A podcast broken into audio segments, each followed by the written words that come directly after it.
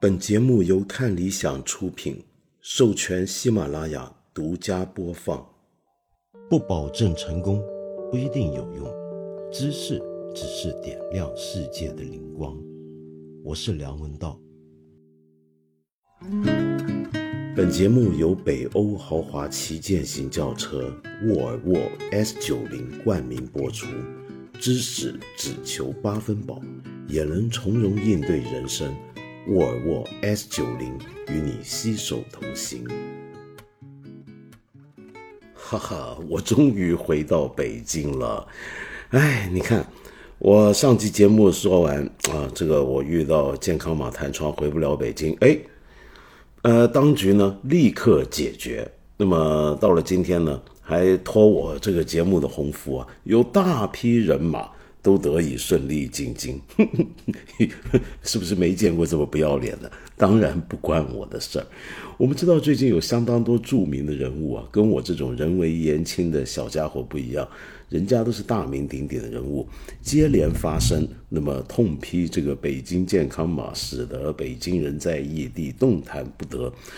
嗯，当然，我们知道最近国家也再次强调，呃，大家呢不能层层加码，不能够，嗯，随便一刀切，要精准防控嘛，对不对？那么，所以呢，我就托那几位重要的老师先生们的鸿福，也顺利跟着大伙混进来了。哎呀，现在来到北京不容易。我相信以前奥运的时候，北京的口号是“北京欢迎你”，现在可以改了，就是“北京一座来了你就不想走的城市”。还想走吗？好不容易混进来，还想出去，是尝不够滋味吗？哎，不过我今天最开心的事儿，还不是混进北京，而是今天上午啊，在呃上海的饭店吃早饭的时候，酒店吃早饭的时候，隔壁桌有个小朋友，哎，我这几天老在酒店就碰到小朋友，好好玩。然后今天那个小朋友一岁多。头发都还没长得挺好，像毛一样，好可爱。然后坐下来，在我隔壁桌，然后呃呃脱了口罩，他妈妈脱了口罩之后，我看着他，他就对我笑，哎呀，笑的好可爱。哎，今天整天心情就好了，不不好不行。那么正好这呢，就说到这有位朋友啊，给我留言，这个朋友叫 Asterisk。你说我现在感觉八分这个节目啊，很像是临终关怀医院，听众都是要截肢的重伤者，注射着音频吗啡。哎，说的太好了，对对对，我们这就是给你注射音频吗啡、精神吗啡的，那么止止疼嘛，对不对？这个日子不好过了，我们都得替自己找点开心的东西，你说是不是？好，开心归开心，还是有正经的话要讲。首先呢，又是文盲道歉时间，我真不明白，怎么还会有金主赞助我这样的音频节目，一天到晚说错字。是的，我看这里大概有几十个朋友都说梁文道你又说错字了，猪圈不能念猪圈。就上期我在介绍魏思孝的小说《王仁好》的时候提到了猪圈，结果我怎么会讲了猪圈呢？我记得当天节目交了之后，编辑杨大一呢就发短信。道长是猪圈啊，不是猪圈啊，让我都很惊讶啊！我说错了吗？难道我说成了是猪圈吗？他说是的，你说这怎么回事儿？明明是会念的字啊，结果做节目都非要把它念错，不行！就看来这个文盲的命啊，是死死的要跟着我一起了，没办法，请你原谅。第二个要请你原谅的东西呢，就其实你别听我现在声音这么精神爽利啊，我特别特别疲倦。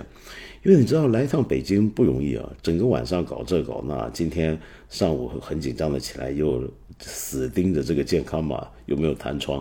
说到这，我健康码还特别有问题，因为我的这个手机呢用的是个香港手机号，有那种一卡两号，你听说过吗？就是一个卡，然后上面呢有香港手机号、内地手机号这种特别服务嘛。然后我带着这个号进来，我我记得几个月前我在北京用健康码都没问题，我这回在上海用沪深码也没问题。但是，一到北京或者这回一开北京健康码，我就发现我直接用手机的这个数据啊是上不了北京健康码，我必须要连 WiFi。那你说我明天怎么去做核酸呢？那怎么办呢？所以我现在正在想办法搞个那种移动 WiFi，或者呢是请人陪我去做核酸，然后要开这个 Hot Link 给我，那么才让我能够当场开通这个 WiFi，才能够去扫这个健康码。是莫非这个健康码升级了吗？认不得我们境外回乡的同胞了吗？这不太好嘛，对不对？好，我我说说回正经的，就我要道歉什么呢？你就知道了。我今天呢，本来是要继续介绍宝珀理想国文学奖五部入选绝名单的佳著。那么，但是呢，因为我好累好累，明天又要一早起来，今天下午才做了另一档呃音频节目，呃，也不叫节目嘛，反正就是录一两集一些介绍书的玩意儿，所以特别特别疲倦，哎呀，累死我了。因此呢。啊，请原谅我，我今天在这里呢，集中回应一些积累下来的一些的留言，而这些留言都是相当重要的。我觉得，本来我就该找时间好好来谈一谈，正好现在就趁着我偷懒的时间来聊一聊。那么上期节目啊，我介绍了王能好这部小说之后，我发现有好多朋友都相当有共鸣啊，比如说 Star 一零八，你说。感觉一千零一夜又回来了。现在的农村呢，就像道长读了这本书的感受，悲伤简直是平常。从小在农村长大的我，见证了村里许许多多悲哀的故事。现在农村基本上年轻人都在外打工，考上大学的也就留城里工作了，留守农村的基本就是老弱了。而且疫情当下，大家挣钱都不易。这导致养老问题是个大问题，尤其身患重病更是无钱可医，常常觉得很迷茫，不知振兴乡村的路在何方。这真是个好问题啊！我知道这几年国家呢，其实是投入了相当多的力量啊，想要呃。振兴农村有各种各样的方法。那么我们知道，我们去年不是宣布我们全面脱贫吗？其实这个所谓全面脱贫里面有相当一部分的工作就是针对农村来做的。那由此可见，农村确实是我们中国目前在贫困问题上比较显著的一块啊。嗯，那该怎么办？坦白讲，我真的想不到。就是我这几年也常常看各种研究中国农村问题的朋友的书，十几二十年来，从当年讲三农问题一直到现在，嗯，好像始终未得善解。嗯，我不知道你有没有什么介绍给我，因为因因为我不是以前讲过吗？我曾经有段时间常常都会去一些村子里看。那么，比如说我老家的村子，我我去了大概有十年，年年都去，然后就看到它的演变。就原来人丁还挺兴旺，那么后来慢慢慢慢就有点凋敝之感，就好像年轻人真的都出去了啊。这里呢，还有一位朋友啊，就跟魏思孝一样，真的就是山东呃村子里面的朋友。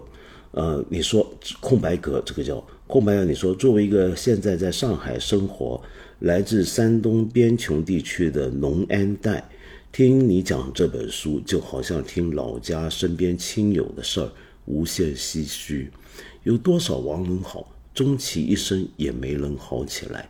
那些一起长大又没有读书到高等教育阶段，又没有良好家庭条件庇护的小伙伴们，大部分仍然在生活的风雨中挣扎。想起他们的境况，眼眶就不由得红。希望这个社会、这个时代对他们好一点。他们不应该这么苦，他们值得更好的生活。无尽心酸。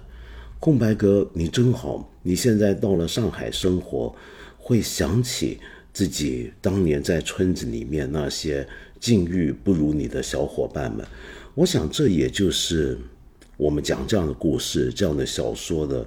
魅力或者它的力量之一，是不是更准确的说？嗯，当然这一点我们等一下还要再再聊下去啊。我更发现啊，我们的听众里面除了有来自山东农村地方的人之外，更有王仁好的作者魏思孝的同乡。呃，例如木有雄树，你就说淄博生长，即便搬过家，也住了新楼。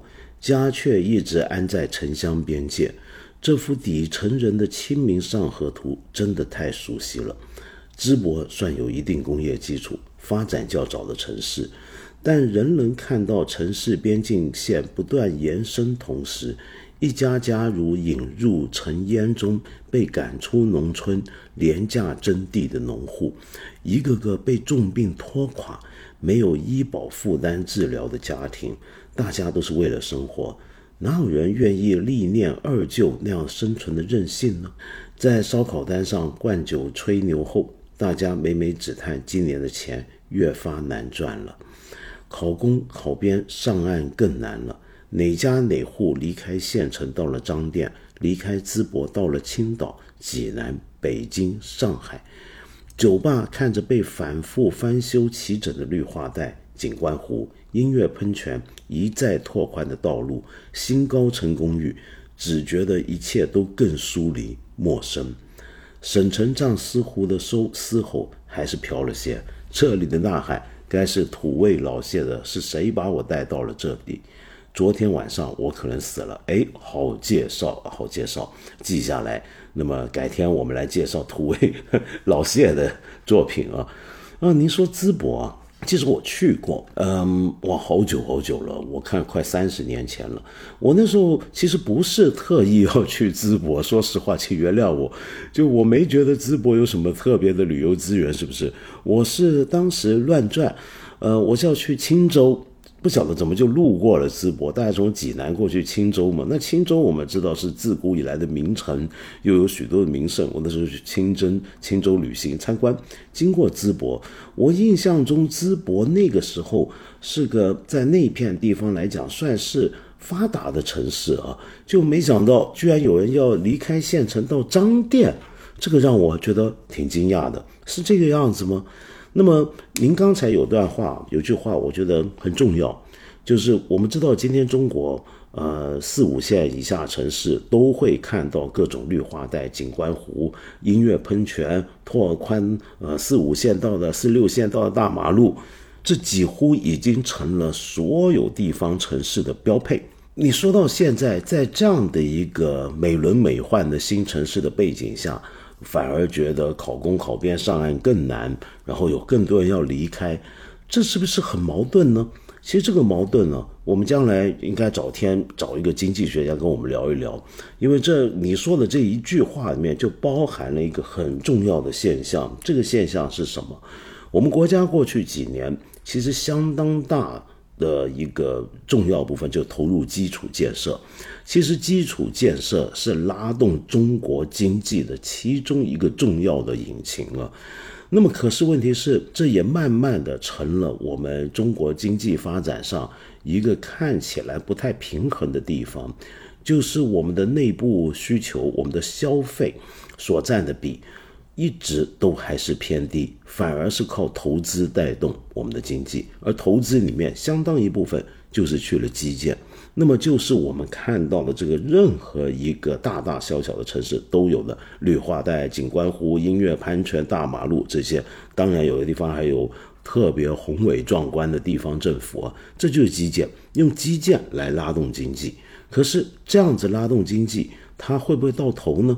我觉得现在就已经是个到头的时候了。现在基本上地方政府的负债，我觉得已经使得这种情况到了无以为继的程度。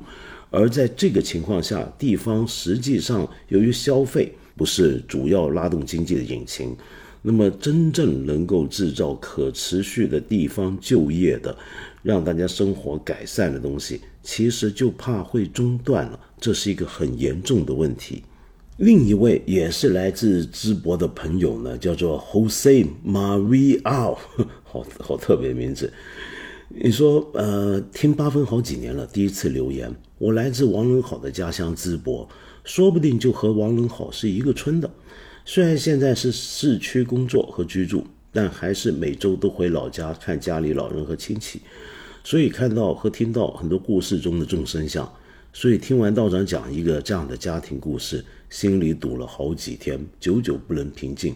来留个言，当个树洞，倾吐一下心里话。我父亲就是干了一辈子泥瓦匠，老实本分。王仁好就是我父亲这一代农民工的缩影。虽然自己现在不用上劳务市场上工，收入还算可观，但也还是另一种意义上的王仁好。我感觉自己就像活在贾樟柯电影里的某个主人公，面对当下生活，有种说不出的无力感。看得越明白，就越痛苦。最近几年，我也想明白了，既然改变不了客观，那就改变心境，好好上班，好好还房贷，好好还欠下的各种债。虽然无力，但希望一切都能好起来，因为还有家人、孩子需要我。我必须活在当下。我必须在工作和家庭中修行。前一段时间看到龙泉寺的柳志宇也下山了，我也感觉到真正修行啊，是大隐隐于市，与繁重的工作一起修行。能看到自己老乡能写出这么好的文章，而且是为当地老百姓留下一些文字记忆，深感佩服。淄博这个城市还是有希望的，希望这片土地上的每一个人。都能找到自己生活的方向，不再迷惘，不再受苦，认清现实苦难，同时依然热爱生活，笑着流泪，也要勇敢地活下去。希望你身体健康，节目越做越好，为道长祈福。谢谢您，谢谢您。哎呦，你看你这话还说把我当树洞，现在是我把你当树洞了。你比我还要正能量，还要有精气神。这个各位听听看，我们 Jose Maria，这刚才那番话就是精神吗啡了。虽然有这么多人啊，读完或者听完王文好这部小说呢，觉得太有共鸣了，特别是魏思孝的老乡、山东的朋友，甚至淄博的朋友。可是也有人有不同的看法，比如说丽玲，您说呢？对农村文学一点好印象都没有，以苦难为噱头，明明有那么多虽受苦难却又长寿的老乡不写。非要写个暴毙的或者夭折的，农村的空气清新不写，专写污秽黑暗面，非常刻意矫情。丽玲，您这番话呢，我大概能够理解您的意思啊。不过首先呢，我先咬文嚼字一下，抱歉。就首先，什么叫农村文学这个概念啊？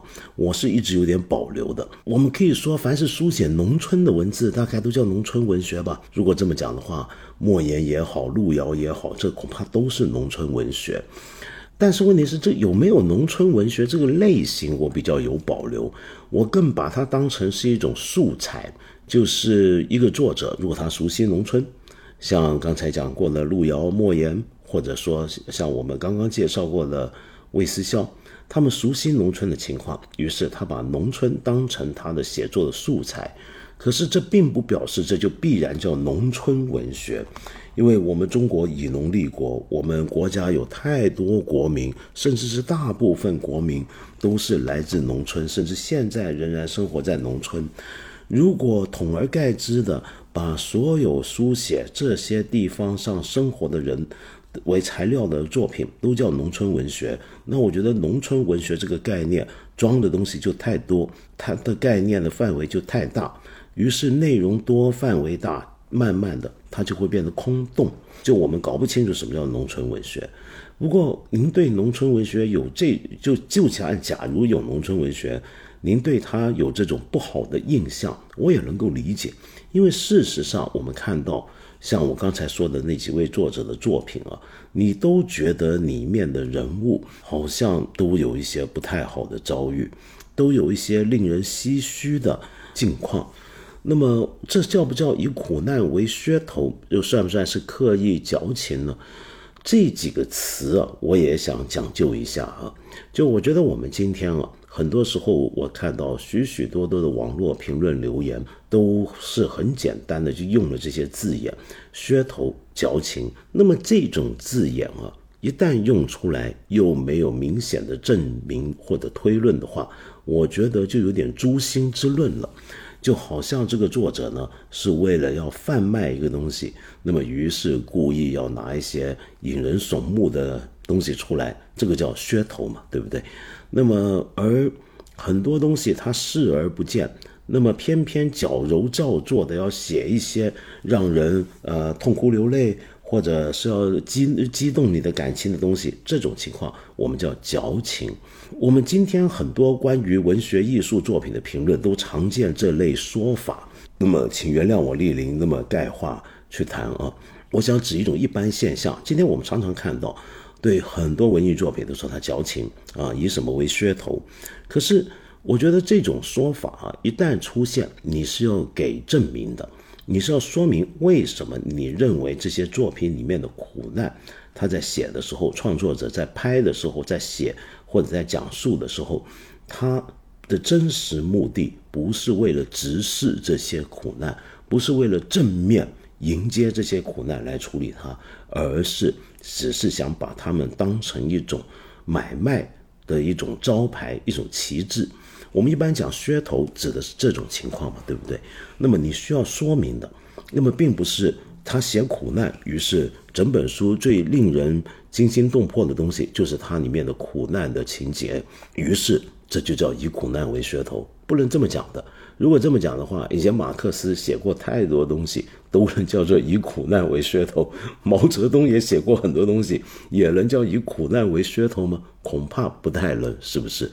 那么，第二呢，就什么叫矫情，也是同样的道理。这如果不要陷于诛心的话，那就必须指出一些根据。那么当然，我也能理解，在网络时代，我们大家留言都是几句话的事儿。那么我们不太容易就是长篇大论的去呃论证一些自己的观点，或者是推论一个和站得住脚的说法来支持自己的某个总结性的判断。那么这点是我非常能够理解的啊。但是我想回头讲一讲啊，就您说，呃，农村里面肯定你也承认是有许多虽受苦难但又长寿的老乡的，是不是？那为什么王仁好偏偏要写到他四十五岁，不写那些他身边那些比他长寿的人呢？哎，这个问题，哼，就是个眼了。就为什么这本书的主角是一个四十五岁夭折的人？其实这是个好问题。我们不是要去说你为什么不写其他人，而只写他，然后把这个当成一个指责。这恰恰是要引导我们去思考的。作为一部小说，作为一部写得非常好的佳作，它应该要刺激我们去想、去问：为什么王仁好在小说作者的笔下是活了四十五岁？为什么不说他活了五十岁、六十岁、七十岁、八十岁呢？或者更长寿呢？或者更短命呢？这其实就是一种艺术选择。一个创作者做这种艺术选择，必然有他的理由。而如果在这么关键的问题上，你能够找到一个理由，那你大概就读到了作者的用心。然后我们再来说这个作者的这种理由成不成立、充不充分，则可以判断这部作品的高下。大概是这样。那么，另外您说到就农村的空气清新不写，专写污秽黑暗面。啊，这好像很矫情。我觉得看完刚才我们这些朋友的留言啊，好像现在如果一个人写一本书，专门写农村空气真好，写这样一个小说，大家恐怕才会觉得他很矫情。因为我们在农村里面，呃，我们如果在农村生活或者工作的话，大概的印象就是农村的问题相当多，那么使得这个空气清新的背景啊。变得被淡化了。我们首先注意到的是这上面的人，他们活着的境况，他们对自己未来的前景的瞻望。嗯，这是一个最容易进入我们眼球的事儿，是不是？我们是人啊，人就是如此。人总是会首先注意那些让自己动情的东西，比如说看到自己的同类同族。生活的不怎么样，又或者说，我们首先会看到那些不合乎寻常的东西，或者不正常的东西。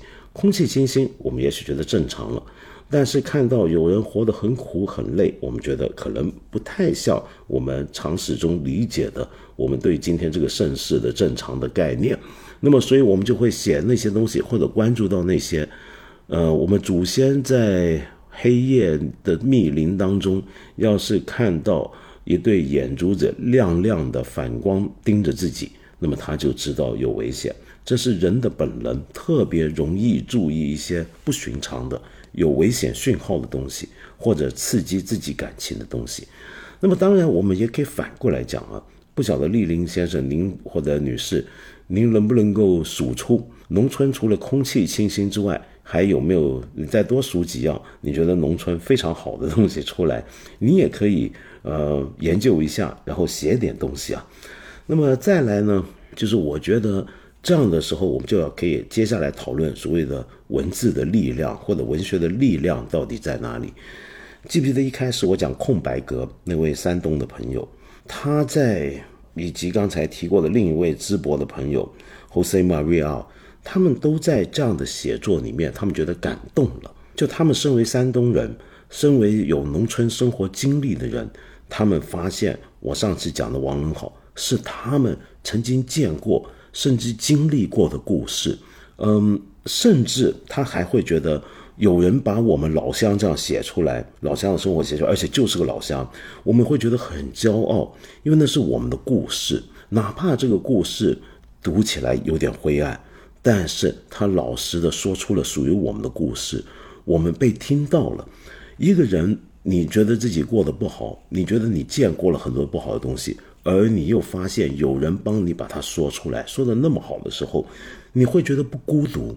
你会觉得你不是这个世界上唯一在默默的承受这一切的人，而且你发现那个人可能就在你身边，就在淄博的时候，你会更加觉得感动。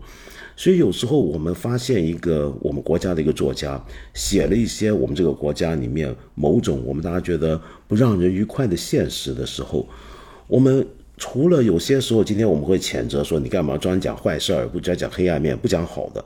但其实我们可以想想看，他说出了我们的东西，有人把它写出来，写得好，这其实是一种恩赐。再来吧，就你反过来，如果有人专门写农村多么好，我们今天生活多么好，这种文字也不是不行。但是你有没有注意到，文学史上大部分这种称颂盛世的作品啊？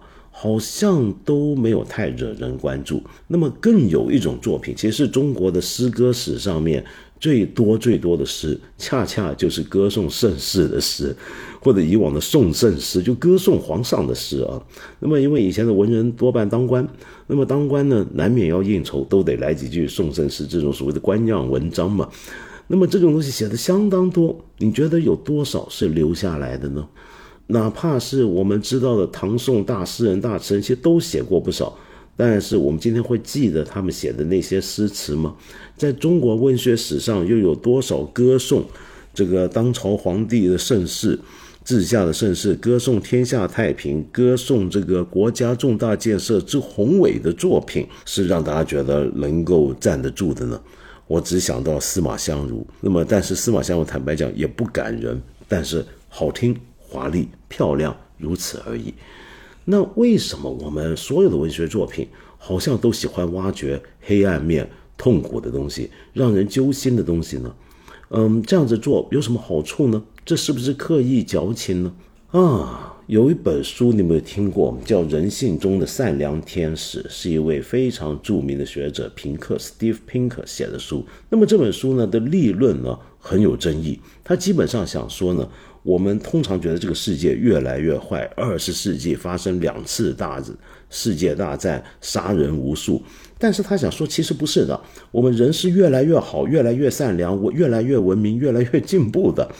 那么，然后他举举出了大量的数据去论证，去说明，其实二十世纪可能是人类史上战争比较少的时期，而且可能是对平民杀伤比较少的一个时期。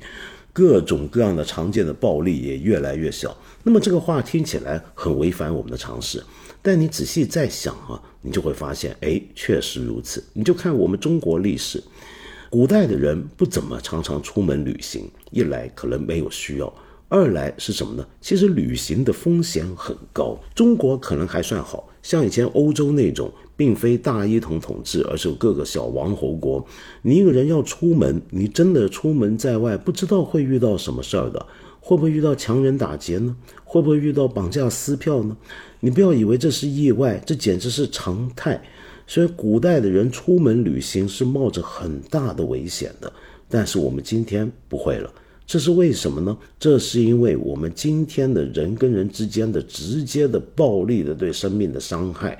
已经少了很多很多。那么平克还要论证啊，我们可以看到过去四五个世纪以来，我们出现了很多崭新的观念，比如说人权呢，比如说对妇女的保护啊，废除奴隶啊，呃，男女的平等呢，种种过去，大家觉得，比如说家里面有个家奴，或者娶几个姨太太，然后女人都要关在后院子里头，这些事情在以往都是常态，但为什么现在我们都消失掉了呢？这种想法。呃，当然，今天还是有很多种族歧视，但是至少我们不再能够接受公然的把另一个异于自己的异族人拿来当成奴隶或者是佣兵吧。那之所以是这样啊，那么平克举出了几个重要的趋势，其中一个趋势，其实这话并不是他原创，而是很多学者都讲过。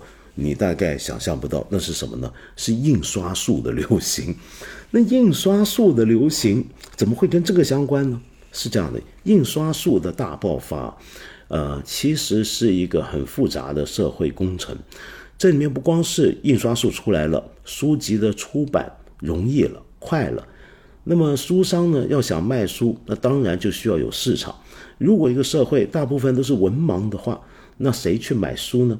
所以正好就在印刷术蓬蓬蓬勃发展的时候，也就是出版业越来越兴旺的时候，同时也就是识字率提高，越来越多人有能力去看文字、看书的时候，当大众都开始能够阅读，阅读不再限于以前，至少在欧洲是中古女时代的一些的寺院的呃修道人、僧侣。或者少数的贵族、少数的文人，或者在我们中国以前就是读书识字要考功名的人，或者经商的商人之外，其实识字的人不多。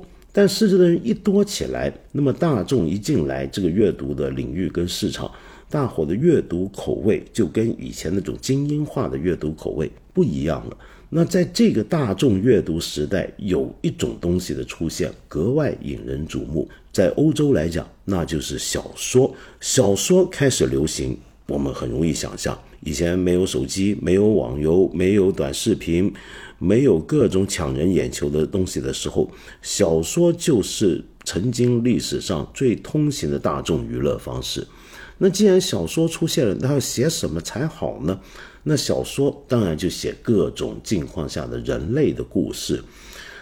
平克以及其他很多学者就说，透过很多的小说的出现，很多小说的流行，使得许多人第一次发现，除了自己熟悉的这个小城区，甚至小村庄这个狭窄的小天地之外，原来世界这么大，还有这么多人活得跟我不一样。日子跟我过的不一样，这里面有一些人远远比我凄惨，或者这里面有一些人我平常可能很熟悉，比如说家里面的黑奴，比如说家里面的女佣，比如说隔壁的一个呃呃残疾人，以前这些人我好像很熟悉，但是我从来没有进入过他的生活，更不能够从他的内心。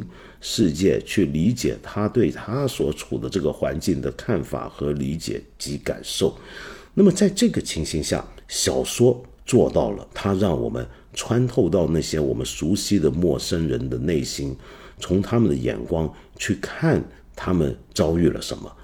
如此一来，小说乃至于所有文学作品、文字作品，一个非常强大的力量就出现了。那是什么呢？就是移情。我们被他们感动，我们开始逐渐的能够同情，能够带入那些和我不一样的人的生命当中。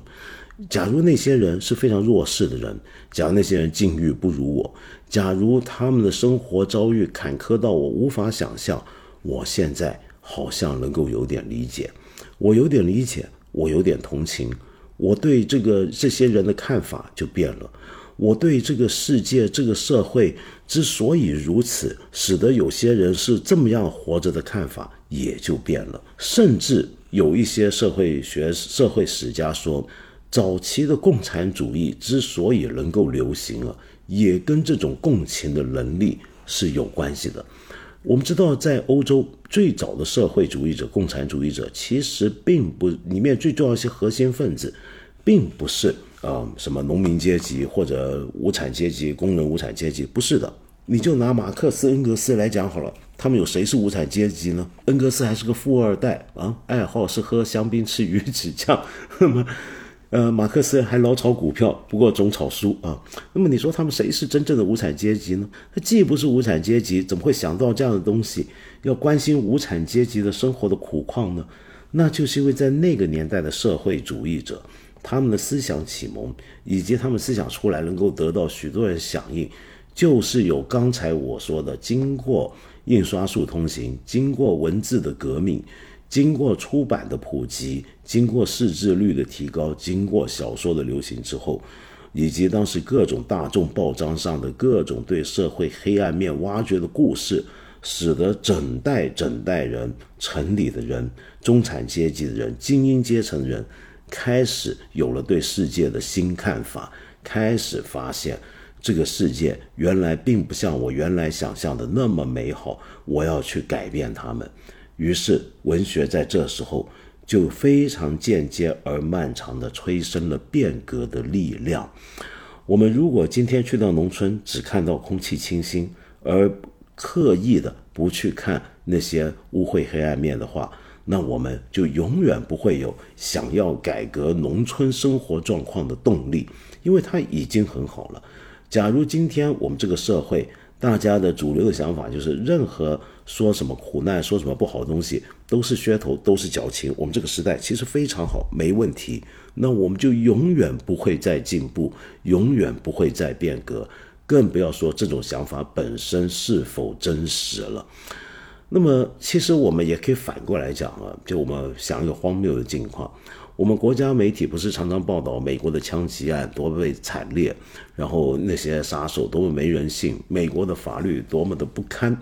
那么我们是不是能够说，其实美国大部分人都还没有死于枪下，大部分人都没被枪打死，你偏偏要讲那些被枪打死的人，开枪的少数凶手，这算不算是很刻意矫情，以那些开枪案的死难者的苦难为噱头呢？我们大概不会这么讲。那为什么面对我们国家的境况的时候，无论是电影也好，文学也好，或者各种的新闻报道也好，只要提到我们国家有什么不足的东西，我们都会认为那是一种噱头，那是一种矫情呢？这是不是很奇怪呢？说到这，另外一位朋友 S Y，你说一部十四万字的小说，你讲的就是王很好，对不对？你说才足以将某种当代困境讲述某种多层次、多角度的场景。类似题材交给几分钟的短视频，那就是二舅；如果交给几小时的电影，那就是引入尘烟。后两者也都提供某种故事视角，但可能题材使然，容量有限，主角光环太集中，都很难为读者提供小说才能讲清楚的各式人生始末和悲欢离合。所以还是要有作者去写长长的故事，还是要有读者。一个字一个字读下去，书的最后一页，而非只是刷个几分钟就想消解完旁人走过一生那沉重的悲喜因果。说的对，其实我觉得短视频也好，电影也好，都各有各的力量。在处理同样的题材的时候，呃，他们的力量可能是小说做不到的，但同样的，小说文字也自有其力量，是影像所无法取代的。哈，这还有一本叫福康安。你说，哎呀，道长啊，我因为给王仁好写了一篇小小的评论，就给平台限流了。这就是我们现实中对待现实主义作品的方式吗？是的。有个朋友回不就回应你吗？哈哈，真的很现实，嗯，这就是现实，是不是你的文章写的有点太激烈了，还是怎么样了？我也 没搞懂，算了，咱就不深究这个这个话题了。嗯，说到文学，说到文字，说到书的重要啊，那么最近有件事儿，让我们这很多朋友是如丧考妣啊，那就是世界上最知名的大型的。无 侵犯版权的电子图书馆 Z Library，那么被美国政府查封，那么主要就是说呢，它有这个侵犯版权的问题。那么可是呢，嗯，这个也有人高手啊，就说没那么严重，其实现在还是可以用，但是要用镜像，要用 Tor。那么这个事儿，坦白讲，我就不懂了。虽然有很多人叫我聊，但我没法聊，因为我没没用过，你相信吗？我没用过。这方面我还是个挺规矩的人啊，就我买我还是喜欢买书，就是或者从正规渠道来来来拿书，主要是因为可能我懂这行啊，我自己也跟这个行业有很深很深的关系。我觉得出书不容易，一个作者写书不容易。就我还是想尊重他们的版权，那是让他们保证他们一个基本的收入，因为因为这太难了。但是当然，我也能够理解大家之所以使用这样的工具，是因为我们平常看书找书可能有困难，特别是在我们这儿，我们都晓得，就是哎，要找外文书啊，那么要循正规途径去买，那么一来又很贵，二来还不容易买得到。你知道书这个东西是今天是有点危险的，你就比方说像我这回就发现啊，就好像寄书回来内地严了许多。呃，以往呢，就是我记得很多很多年前，我在香港也好，在海外也好，有些书我在回到内地的时候要用嘛，那么我就寄回来，那么就准确能收到。后来呢，开始哎不一定了，就有些书他们顺丰快递也会帮你审查，说这书敏感。再来呢？现在终于进展到这样的地步，就所有这个后来是所有非内地出版物都寄不进来了，英文书当然不例外。到了今天，哦哟，那更进一步，只要是书，他们就不寄，因为他们觉得不能够承担审查的责任。而我早就知道这个中间的风险，所以我最近想从香港，还有之前带去澳门想寄进来的书呢。其实都是内地合法出版物啊，请注意，是内地出的，甚至还是新书。你别说是什么十几二十年前有些书，那么现在不该看了，不能看了，不该印了，不要要要下架了。不，就这两年合规合法，我们内地的出版物，我在香港看了一半，或者觉得还要用，要寄回来都不行。哎，书有多危险？你想看，我就注意到这个，刚才讲讲回 Z Library。知乎上面呢就有这么一条问题：如何评价 Z Library 被美国政府封站？那么有一个人叫呃 Hankawa，他的回应太好了，他说：从今往后，暗网三大用户：贩毒的、偷渡的、看书的。看书的危险程度不亚于贩毒跟偷渡啊！说到危险啊，就我们这有些朋友鼻子特别灵敏。就注意到上次我介绍王仁好念了一段王仁好做梦梦见主席帮他解决问题的那一段，那么结果有个朋友叫管丽萍，你说主席玩笑可以开吗？好怕被封。哎呀，你看，我觉得我们今天有不晓得为什么这种敏感的氛围啊不断蔓延，其实很多时候都是自个吓唬自己。我们起码先做到自己光明起来，就没说不能讲的，就不要以为不能讲。没说要封的，就千万别自己吓唬自己说他要封。我们要知道，王仁好那本小说里面提到主席，他没指名道姓，而且那摆明就是王仁好自己发的一场梦，他做的一场梦，梦见了主席，而且在梦中的主席对他特别好，特别爱人民，特别亲切，对不对？那有什么问题呢？难道现在小说里面提到了主席，而且是梦中提到？我们就已经开始敏感到怕要被封了吗？我们不能这个样子啊！就我们自己要先立起来，呃，让自己要有一点基础的这个智能上的抵抗力。今天否则的话，我们脑子里面满是天花板，而且天花板越压越低。那这样子下去，我们国家还怎么创造呢？呃，今天你知道有很多时候做各行各业的，做广告啊，做什么，他们要脑爆开会。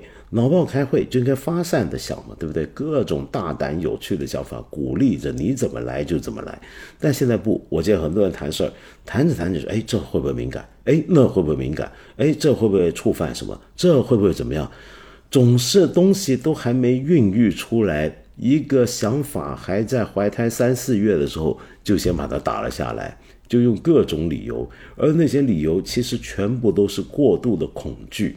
这么搞法啊！就我觉得，我对我们国家未来的创意文化，甚至科学上的进展，我觉得都会带来很大的影响。这不是个好事儿。最近呢，当然大家最关心的还是日益严厉的各种的疫情防控措施啊。嗯，不过我听说也总是我们总是听说有一些要放宽的消息嘛。你看这个北京健康宝弹窗不就没问题了吗？好像暂时解决了吗？那么，但是谁说的准呢？我觉得这几年我们，我我过去一年过了很有希望的一年。那么一开始是啊，大家传说北京冬奥了，要预备放开了，哎，没放。后来呢说两会了，两会之后放开，哎，没没有。二十大了，那就放到现在，我们就一直这么希望，这是充满希望的一年。那有位朋友您就比较惨烈，你说道长，我昨天也经历了一个魔幻时刻。这个周末本来应该是职业药师全国统一考试的日子，我为这个考试准备了将近一年，拿证是十拿九稳的事儿了。但昨天武汉考区宣布取消了本年度的考试。武汉市自十月初以来，大概每天都会有二三十例的无症状感染者，几个城区挨个封了一遍又一遍，一直没有消停。但实际上，这一个多月以来，有症状的确诊患者大概不到十个，其他全是不测核酸都不知道自己感染了的无症状。最魔幻的是在于，有省内其他城市的考生被分配到了位于武汉远城区的大学考试。只有报名在武汉本地的考生，本年度考试被取消，这是个什么道理？病毒会看着人的准考证，只感染武汉人吗？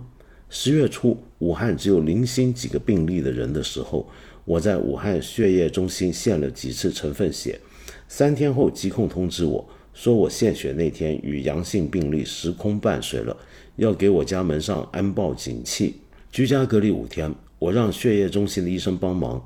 跟社区防疫人员一层层往上找领导讲道理，打了半个多小时电话，结果还是无力改变，只能在家隔离五天。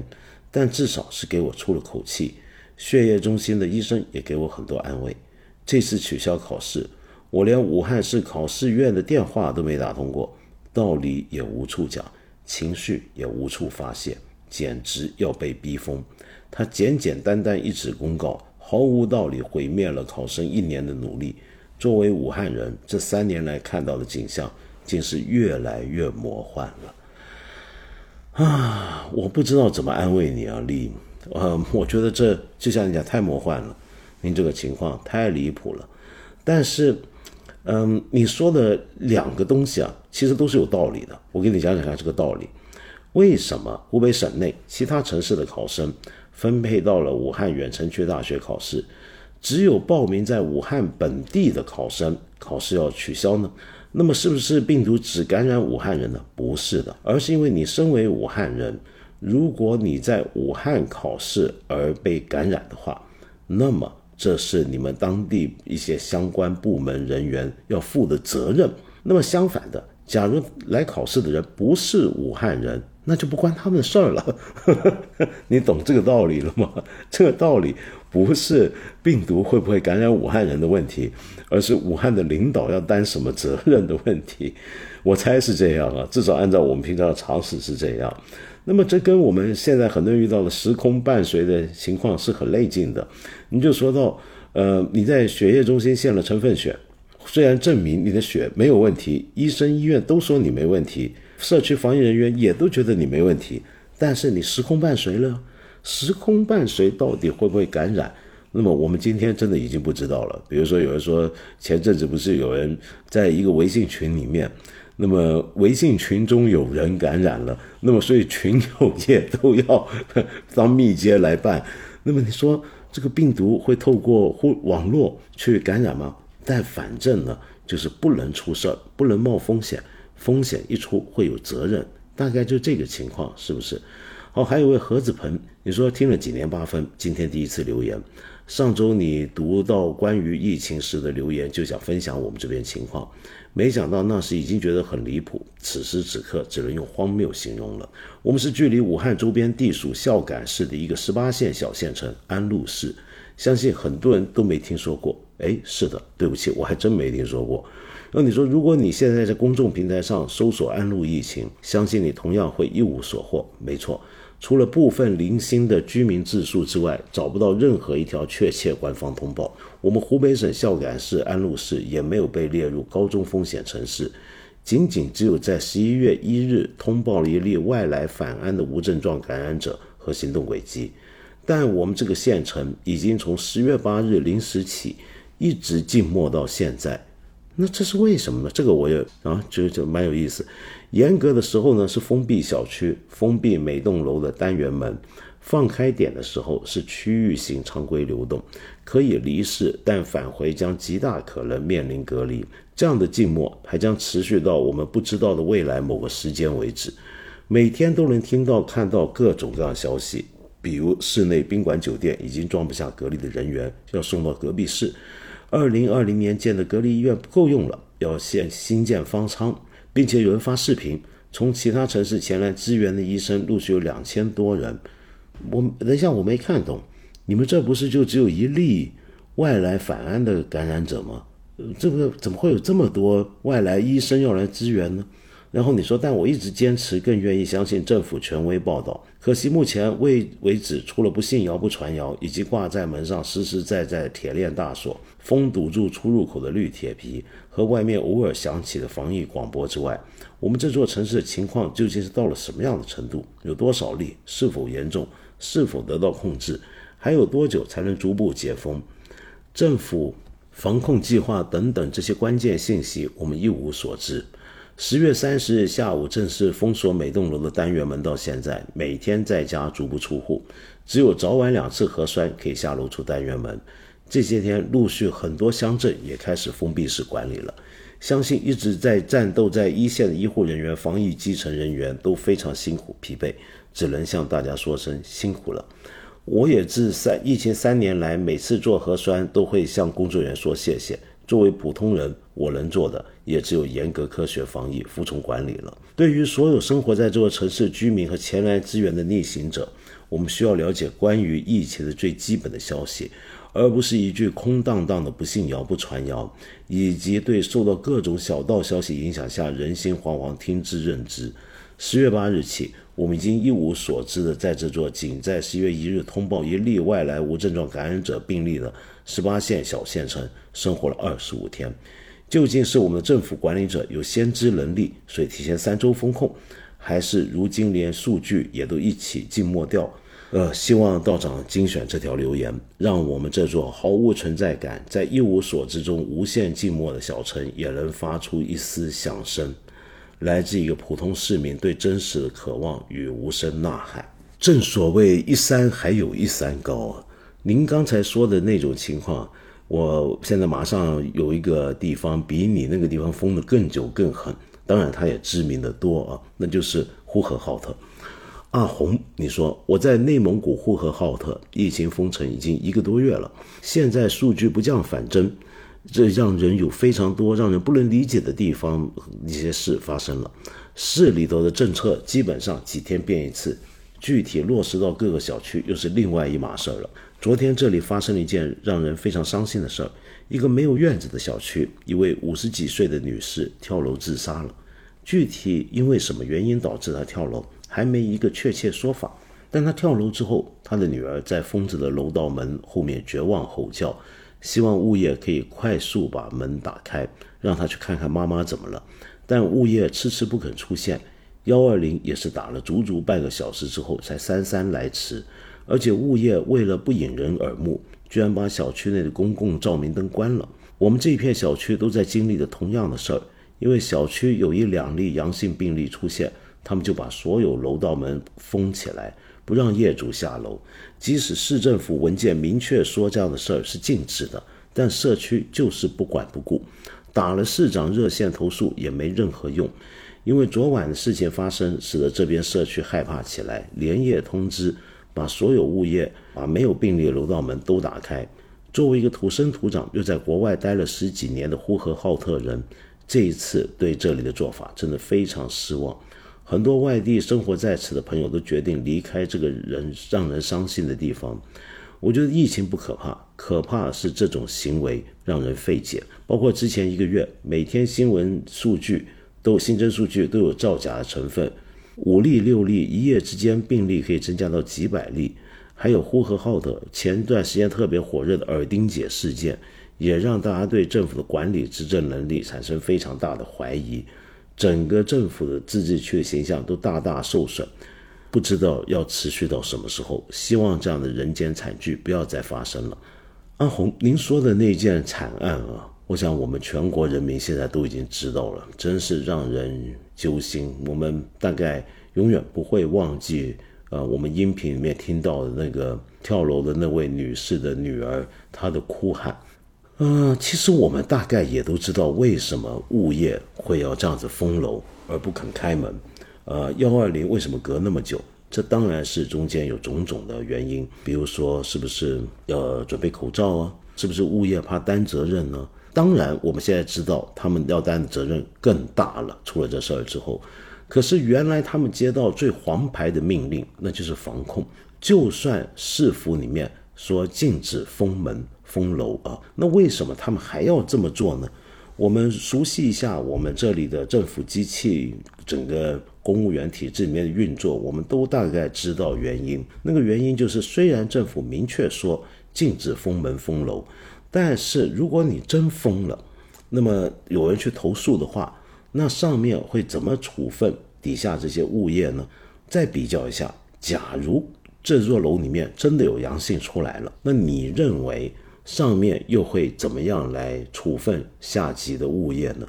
对下级物业跟前线工作人员来讲，哪一种处分更可怕？哪一个问题更严重？是你封了这个楼的大门被人投诉比较严重，还是你这座楼里面出了阳性比较严重？这答案是一看就知道的，可想而知的，就是这个样子。那么，直到出了这个惨案，他们连忙才把门道打开，因为这时候发现，如果又有这样的事情发生的话，那他这个职位就更加不搞不保，他受到的处分会更加严重。另外，还有位天津的朋友啊啊，没理想的吃货，你说昨晚带孩子去个小区游泳馆游泳，顺利进入，游完泳准备要走，健身房的人就说：“快走快走，要疯了。”带着孩子赶紧往外走，到门口，保安已经放下拦车杆，铁门也关了。我们问保安，什么也不说。我们说我们不是这个小区居民，能不能让负责人出来解释一下？保安拒绝回答所有问题。你封我们得有文件或者盖章的通知，请你拿出来。我们又不是这个小区的居民，你们怎么安置？现场没有任何负责人，或者你们登记我们联系方式，身份证也可以。为了方便后期追踪，保安却不说任何话，真是让人难以接受。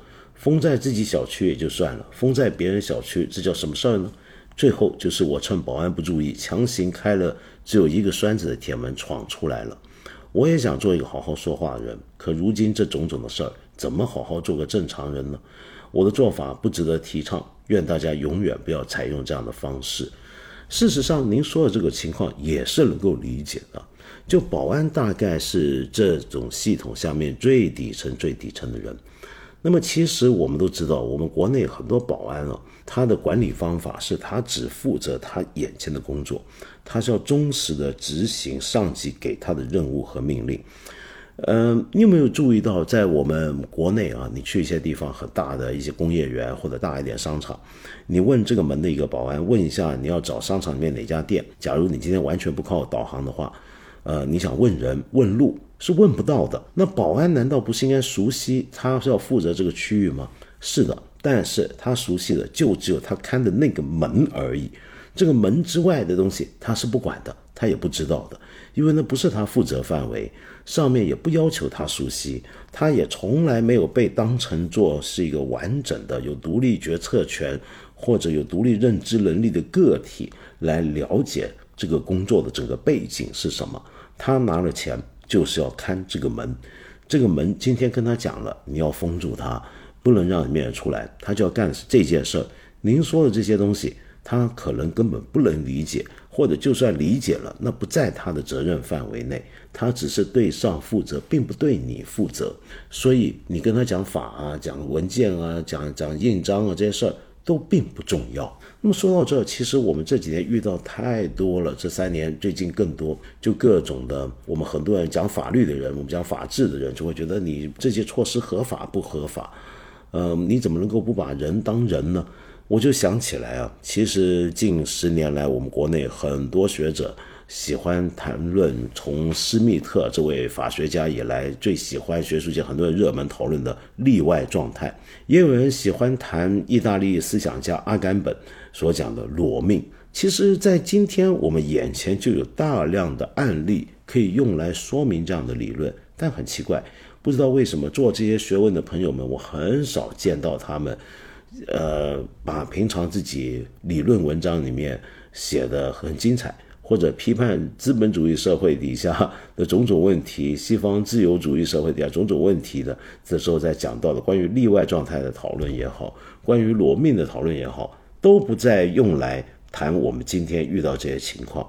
当然，我们这种种声音啊，是今天在互联网上到处都是的。而各种不幸的事件的发生跟累积，也会使得我们各地方政府要有所回应。就像刚才几位朋友讲的，这里面其中很重要，让我们难受的其实是信息的问题，就是政府到底打算怎么做？你现在明确的做法会是怎么样？你基于什么样的原则、跟理由和数据去做你要做的决定呢？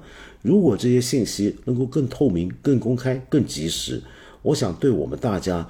的生活都会更加有帮助，是不是？可是问题是，现在做的各种的新闻发布啊，那虽然我们也看到有些政府，像郑州市政府，昨天不是对郑州市民做了一个道歉吗？那这个当然值得鼓励。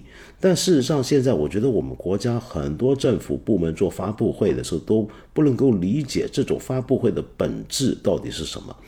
发布会首先当然要传达讯息。第二就是要做政府的公关工作，公关并不是用来美化形象。我们常讲公关，公关就是要美化一个人的形象或什么？不是的，公关是为了透过公共跟公众的沟通，来使公众跟自己双方有更好的理解，然后让公众觉得放心，让公众觉得你了解他们，你跟他们站在一起，你做的事情。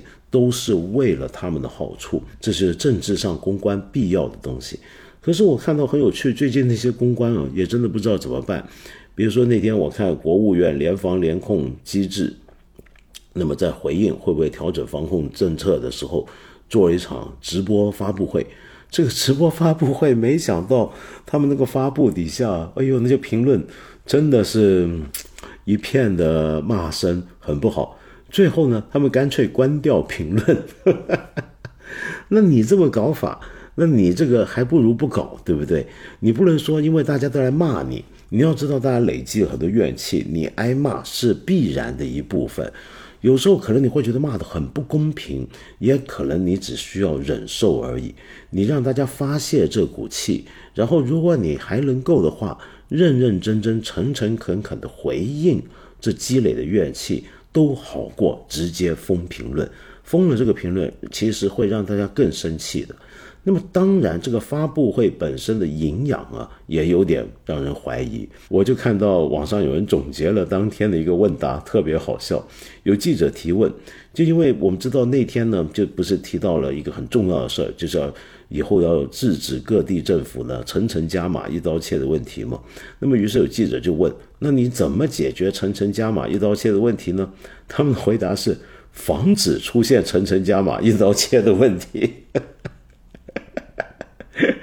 网友评论：“我考研这么答也能给分就好了。”由于我我我觉得很怪，因为我记得大概二十年前，我们新闻界、媒体界就有一些前辈去替很多政府做公关的训练。那么，呃，我们各级的行政院校里面也都有必备的课程，会指导各级官员和公务员怎么样重视公共关系，呃，尤其在新闻发布会上怎么处理。但这几年我却明显感觉到，好像大家学了都忘了，还是现在都不学了呢？很多时候对公关的基本理解，对新闻发布的基本认知都是有问题，才会出现刚才的那种，呃，把你问题复述一遍的这种情况。那么这是一种很不太正常的一种答问题的方法。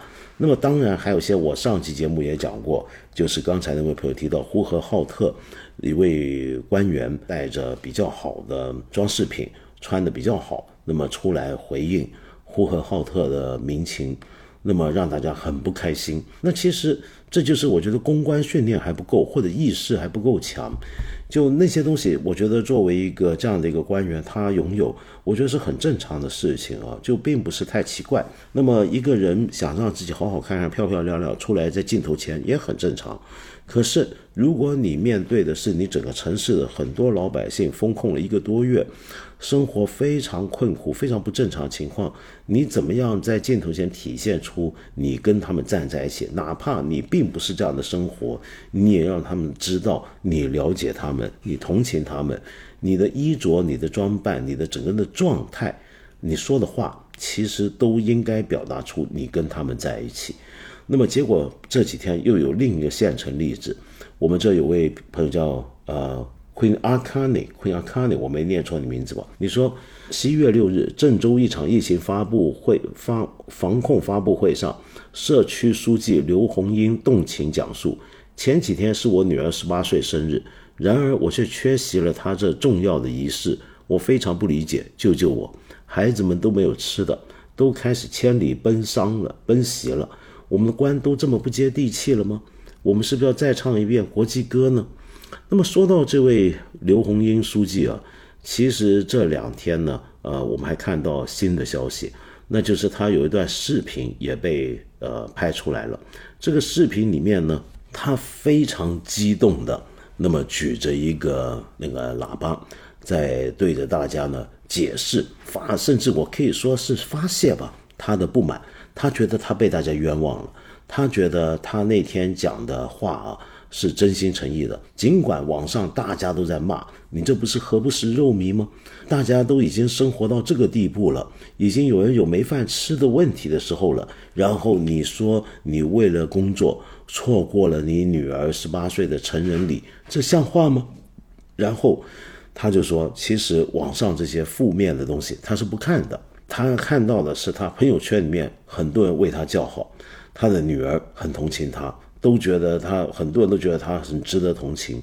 像这样的动着怒气的回应是个好回应吗？当大家指责你不能够体谅一般百姓的生活的处境的时候，你反过来说这都叫负面情绪，你是看都不看的。我觉得我们虽然说正能量啊，不要太受负面影响。但是你身为公务人员，你面对的这些怨气，你要了解，就不只是针对你个人，而是针对你所代表的东西，针对你以及所在这个机器，你是不能不看大家对你的怨气，再负面你都要接收的，你都要看的，然后你要想办法去化解的，而不是用这种自己都很动气的方法出来要跟大家好像斗气一样。而且呢，呃，当然我也看到啊。就也有人替他辩解，有评论家说他其实只是一个基层的小官。可是我们都知道啊，现在的社区书记啊，并不一定是小官了。没错，在行政级别上面、职位上面，他是个小官、小公务员，没有什么权利。但其实，因为过去几年来的防疫政策的推动，很多时候，虽然我老叫大家要体谅基层工作人员、基层的公务员、前线公务人员以及志愿者。可是问题在于，我们也见过很多情况，就是当一些基层人员他在政治任务压下来，比如说防疫这种事情压下来的时候，又没有明确用其他现成的法律来制约的时候，他的权利就可以变得非常大了。你想想看，我们物业封楼封门，哪一件事儿是合法的呢？这些权利是怎么来的呢？他凭什么去封我们的楼道？给我们门上上上铁板、上铁锁呢？这些权利其实就是在这个过程里面扩张出来的，是他们手上有的。他能决定你出不出得去，嗯，物业能够决定团购的时候你能买什么，不能买什么，什么东西能进来，什么东西不能进去，不能出去。更可怕的是，我见到那一位书记啊，他还说到。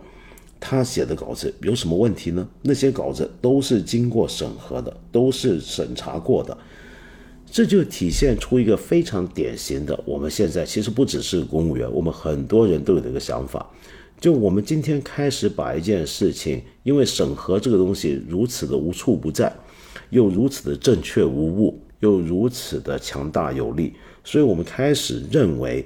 一个东西只要经过审核出来，那它必然就是对的了。那么审核其实审的是你有没有犯一些政治问题啊，一些政治上的错误判断，审的是这个，而不是审这个东西到底对还是不对。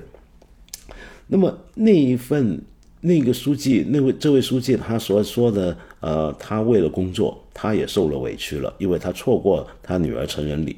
这个话在审查的时候、审核的时候，他们没有认为这有问题，没有帮他审出来，是从某种审核角度，而不是说这个话老百姓会买单。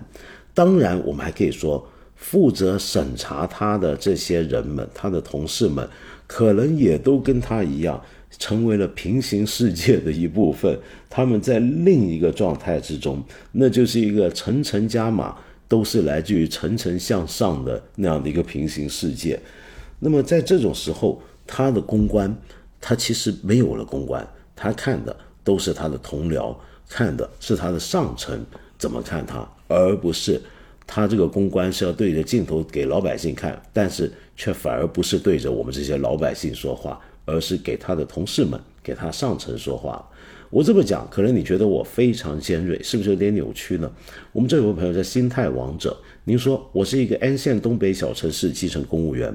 从我进入体制以来，就越来越困惑于一个问题，就是一个只想完成好自己工作、对得起这份工资，并且希望受到劳动法保护的基层工作人员要怎么生存呢？根据我浅薄的观察、了解、接触各个岗位，我总结自己看到现象就是：如果你想上进，不论你工作做得好坏，都必须成为舔狗。哇，这个话好重。由此来说，选拔上去可以指挥下属的人，就是对上层命令言听计从的人，都是所以工作呢，干工作只想着怎么能让老百姓方便的人，时常会引起领导不满。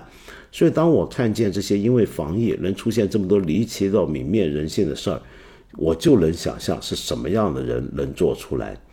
到底是什么样的选拔能够让这些人都进入系统之后变成事不关己、高高挂起、满口仁义道德，呃，但对上唯唯诺诺，对下重拳出击？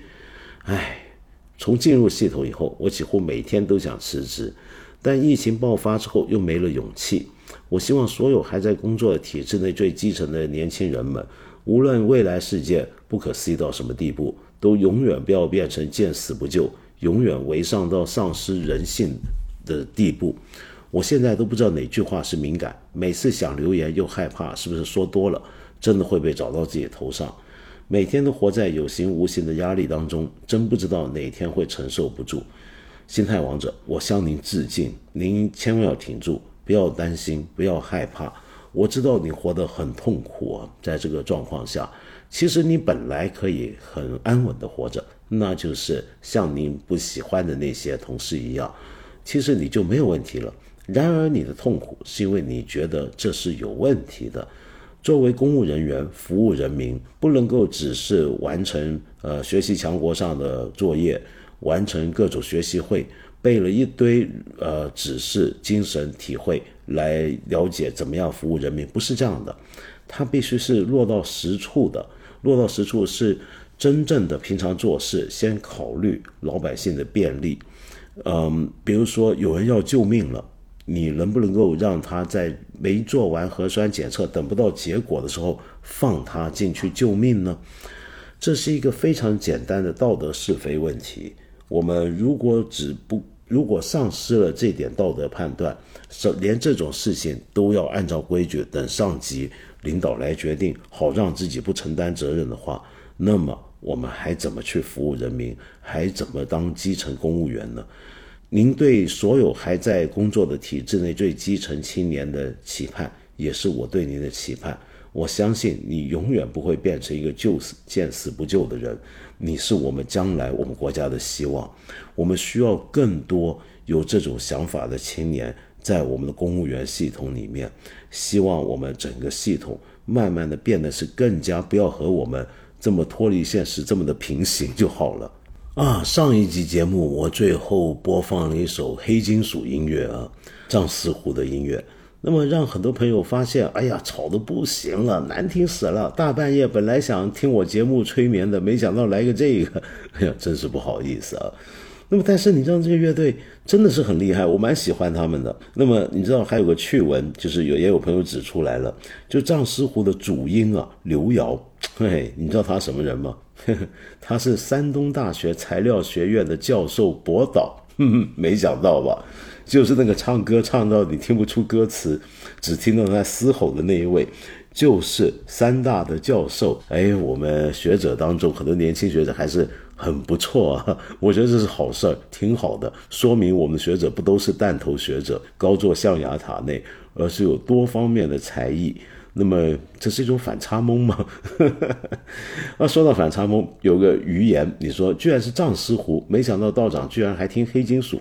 我一直认为金属乐都是年轻人听的居多，有一种反差萌，怎么回事？哈哈哈哈哈哈什么余言？你以为我没年轻过吗？我也年轻过的好不好？我年轻的时候早就在听金属了。你以为金属乐是最近十年才有的吗？金属在世界上面已经存在五十年了，我怎么会没听过呢？我当然听过，而且我现在偶尔还听，听的不多，但是会听的。那么特别是国内一些有意思的乐队啊，我当然要留意的。那么说到呃要留意的乐队，呃钱小豪 NG Over。你说给大家推荐另一支乐队万能青年旅店，尤其是那首《杀死是那个石家庄人》也很应景，好多朋友响应，真的是应景。哎，万能青年旅店，我们还用得着推荐吗？我过去一直没讲过，没介绍过，所以我觉得不用介绍，谁不知道啊？而杀死那个石家庄人。简直是太经典，太经典，乃至于我以我我根本都忘了要在这里让你听了，因为我觉得大家都很熟，耳熟能详，甚至都能唱了，是不是？那我们今天就来首万人青年旅店的《杀死那个石家庄人》。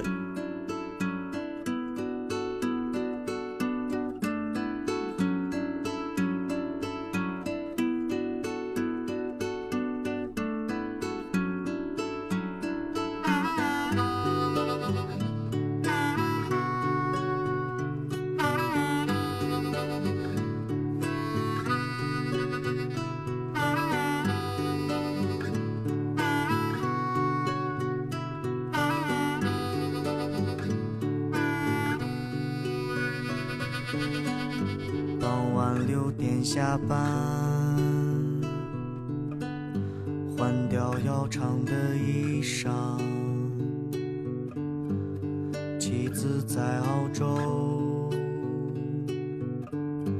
我去喝几瓶啤酒。如此生活三十年，直到大厦崩塌。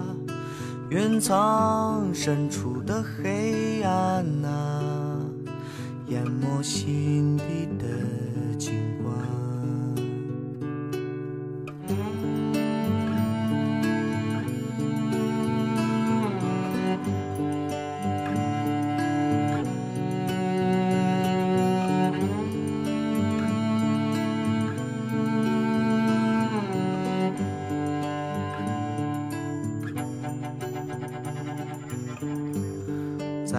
叫柜台，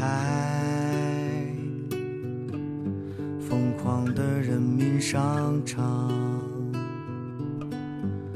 用一张假钞买一把假枪，保卫他的生活，直到大厦崩塌。夜幕华北平原，忧伤浸透